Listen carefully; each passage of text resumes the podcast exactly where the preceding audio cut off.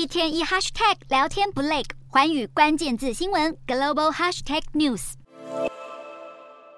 俄罗斯总统普丁二十五日宣布，将在邻国白俄罗斯境内部署核武，再度让全欧洲笼罩在核战阴霾中。欧盟外交安全政策高级代表波瑞尔当地时间二十六日发文警告，白俄接收俄罗斯核武，大大威胁欧洲区域安全。要是执意这么做，欧盟已经准备好对卢卡申科政权祭出新一轮制裁。另外，乌克兰则是在普丁宣布部署核武后，立刻要求联合国召开紧急会议商讨，并怒轰俄罗斯只能拿战术核武吓唬人，还把盟友白俄罗斯当作自己的核武人质。随后，德国和北约官员也接连批评俄国不断破坏自己的军备管制承诺。普丁举措危险且不负责任，不过欧洲绝对不会因此而退却。所幸的是，美方每天都监控情势演变。白宫国安战略沟通协调官科比更强调，普丁目前不但没有打算动用核武，也没有迹象显示白俄的核武部署行动已经展开。不过，尽管白宫态度依旧乐观，专家却警告，普丁不会出动长城战略核武摧毁城市，但可能考虑使用威力较小的战术核武攻击敌人军事目标，同样会让核战风险大大提升。